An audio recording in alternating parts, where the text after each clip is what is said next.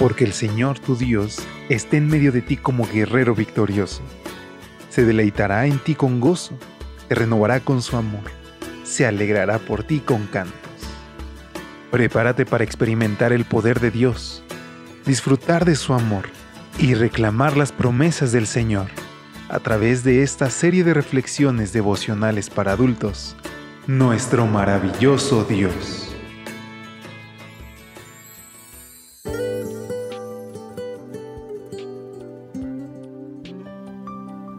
Hola, ¿qué tal? Muy buenos días. ¿Cómo te encuentras? Gracias por estar con nosotros una mañana más en esta serie de lecturas devocionales para adultos, Nuestro maravilloso Dios.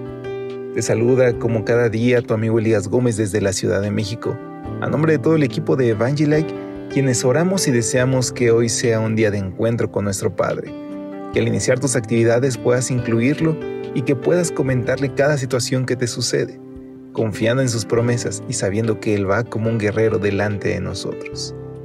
Es con este mensaje que quiero invitarte a que vayamos a nuestra reflexión de este martes 20 de septiembre, titulado Para no ser defraudado. Romanos 10:11 que contiene nuestra lectura base nos dice, Así dice la Escritura, todo el que confíe en Él no será jamás defraudado. La vida de Charles Colson bien podía haberse considerado una perfecta historia de éxito. Como abogado asesor del presidente Richard Nixon, gozaba de prestigio y poder. Además, tenía una linda familia y por supuesto, una sólida posición económica.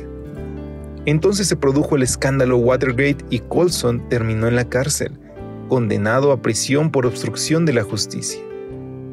Sin embargo, la mayor crisis de su vida terminó siendo su mayor bendición porque fue durante ese tiempo cuando Colson conoció a Cristo y lo aceptó como su Salvador.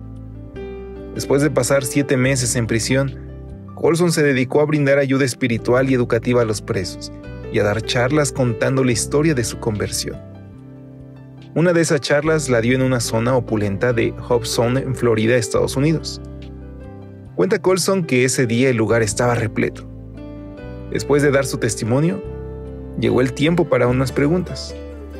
Entonces, un caballero pidió la palabra. En su intervención dijo que Colson se había convertido en cristiano porque necesitaba de Dios para enfrentar la crisis que vivió al pasar de la Casa Blanca a la prisión. Además, añadió que ellos no tenían necesidad de Dios, señalando a lujosas mansiones que estaban alrededor. Así que le preguntó a Charles Colson qué le podía decir él a gente que nunca ha experimentado crisis y que tiene todo lo que uno sueña poseer en la vida? La respuesta de Colson es digna de nuestra mayor consideración. Si usted nunca ha tenido una crisis en su vida, le respondió, prepárese, porque en algún momento la tendrá. Y cuando le llegue, quizás en su lecho de muerte se dará cuenta de que todas estas cosas que me está enseñando y que señala en este momento, de nada servirán. Además, no comparto eso de que ninguno de los aquí presentes ha experimentado una crisis. Cuenta Colson que cuando la sesión terminó, eran tantos los que querían hablar con él que no pudo salir del lugar por largo rato. ¿De qué le hablaron? Una señora le preguntó qué hacer porque su esposo le estaba haciendo infiel. Otra quería saber cómo ayudar a uno de sus hijos que estaban consumiendo drogas. Un señor necesitaba ayuda con su esposa alcohólica entre otros casos. Colson tenía toda la razón. ¿De qué sirven las riquezas cuando te golpean las grandes crisis de la vida o cuando estás en tu lecho de muerte? En cambio, como bien lo dice nuestro texto de hoy, si confías en el Señor Jesucristo, jamás serás defraudado. Yo soy el pan de vida, dijo Jesús. El que a mí viene nunca tendrá hambre y el que en mí cree no tendrá sed jamás. Y es que queridos amigos, la lección de hoy es una lección muy ilustrativa. A veces confiamos en nuestras fuerzas, en nuestra estabilidad económica, o pensamos que si tenemos ciertas cosas, nuestra vida podría ser mejor. Pero sabes, hoy podemos saber que únicamente Dios es seguro y que si confiamos y depositamos todo en Él, Él responderá siempre por nosotros, porque Él no nos puede fallar. Va en contra de su naturaleza y recordemos que Él dejó todo únicamente por salvarnos. Te invito a que nos despidamos con esta oración. Gracias Jesús porque solo en ti puedo encontrar la paz y el gozo que el dinero no puede comprar. Ayúdame a apoyarme completamente en ti cuando pase por el horno de la aflicción. Te lo imploramos en tu nombre. Amén. Dios te bendiga. Pasa un excelente día. Hasta pronto.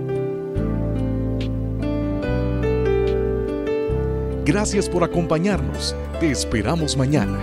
Te recordamos que nos encontramos en redes sociales. Estamos en Facebook, Twitter e Instagram como Ministerio Evangelite. Y también puedes visitar nuestro sitio web www.evangelite.com